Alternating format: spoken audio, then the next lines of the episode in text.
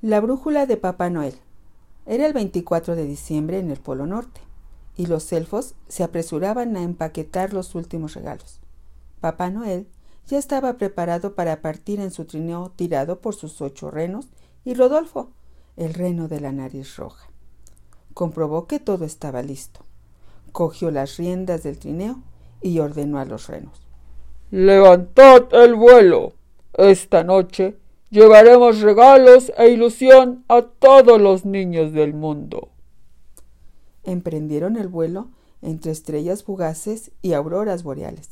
Sin embargo, cuando Papá Noel sacó su brújula para comprobar que iban por buen camino, se dio cuenta de que se había roto. No puede ser, se lamentó desesperado. ¿Cómo encontrar el camino en esta oscuridad? Rodolfo salió en su ayuda. Con mi nariz roja podremos ver en la oscuridad y encontrar el camino. Así pusieron rumbo a la primera casa, donde un niño esperaba ansioso su regalo.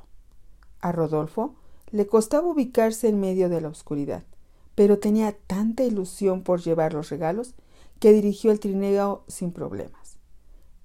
Empezaron a repartir los regalos. Llegaron a una casa muy pequeña donde había muchos niños.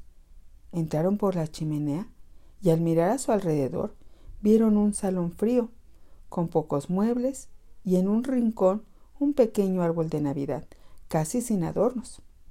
Papá Noel dio una palmada y dijo Que sea un salón perfecto. Y al instante aparecieron unos muebles preciosos y un gran árbol con adornos y luces de todos los colores. Entonces dejó los regalos en el árbol y salió sin hacer ruido y continuó repartiendo los regalos por todas las casas de la ciudad. Entró por chimeneas grandes, pequeñas, altas, bajas, llevando la ilusión allí donde menos la esperaban. Cuando terminó de repartir los regalos, Papá Noel miró a sus renos, les dio las gracias y le dijo a Rodolfo, Guíanos de vuelta a casa. El camino de regreso se hizo muy corto, y al llegar se encontró en la puerta a todos los elfos con un pequeño regalo. Papá Noel lo abrió y se rió. Gracias por esta brújula tan bonita pero tengo la mejor de todas. ¡Rodolfo! El reno se acercó y le acarició el brazo con su gran nariz roja. Los dos sabían que a partir de aquella noche se volverían amigos inseparables.